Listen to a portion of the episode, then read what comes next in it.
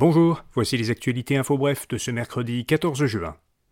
Le gouvernement québécois a informé l'Agence des services frontaliers qu'il n'acceptera plus d'incarcérer dans des prisons québécoises des ressortissants étrangers détenus à cause de leur dossier d'immigration. Le Québec est l'une des sept provinces qui ont prévenu l'agence qu'elles veulent résilier l'entente selon laquelle chaque province effectue ce type de détention pour l'agence fédérale.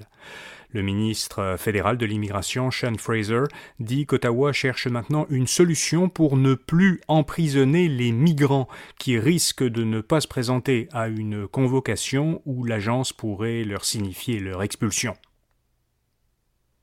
La direction de la protection de la jeunesse a traité 136 000 signalements dans l'ensemble du Québec au cours de l'année 2022-2023.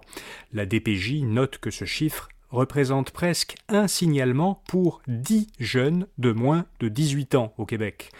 Les problèmes les plus fréquemment dénoncés sont l'abus physique, la négligence et les mauvais traitements psychologiques. Cela dit, la majorité des signalements ne sont pas retenus. Ainsi, au cours de l'année qui vient de s'écouler, un peu moins d'un tiers des signalements ont été retenus.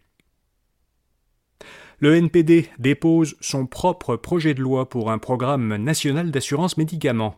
Il propose de créer un régime universel, public et à payeur unique pour les médicaments prescrits par ordonnance. Le NPD dépose ce projet parce que le parti remet en cause l'engagement du gouvernement Trudeau de faire adopter cette année un projet de loi sur une assurance médicaments, comme le prévoit l'entente euh, électorale qui avait été passée, l'entente parlementaire entre les libéraux et le NPD. Selon le ministre de la Santé, Jean-Yves Duclos, le gouvernement fédéral consulte actuellement les provinces et des experts avant de déposer son projet de loi à lui, qu'il espère toujours faire adopter avant la fin de l'année.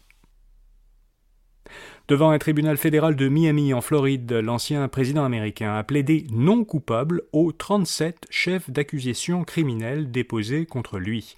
Donald Trump est accusé d'avoir conservé chez lui des centaines de documents confidentiels, y compris des informations sur les programmes militaires et nucléaires américains, dont la divulgation aurait pu compromettre la sécurité nationale des États-Unis. Selon l'acte d'accusation, Trump a refusé de restituer certains documents qu'il aurait caché dans plusieurs pièces de sa résidence, dont des toilettes. Il a été autorisé à quitter le tribunal sans condition ni restriction de voyage. Et puis des électeurs pourront voter par Internet lors des prochaines élections municipales. Élections Québec a annoncé un premier projet pilote de vote par Internet au Québec. Lors des élections municipales de 2025, certains districts ou arrondissements d'une quinzaine de villes de plus de 20 000 habitants pourront offrir à leurs électeurs la possibilité de voter par Internet. L'institution a déjà entamé des discussions avec une quinzaine de villes. Elle devrait confirmer au cours des prochaines semaines leur intention de participer à ce premier essai. Un appel d'offres sera lancé cet automne pour créer la plateforme de vote en ligne. Voilà, vous savez l'essentiel. À demain matin pour d'autres actualités info bref. Bonne journée.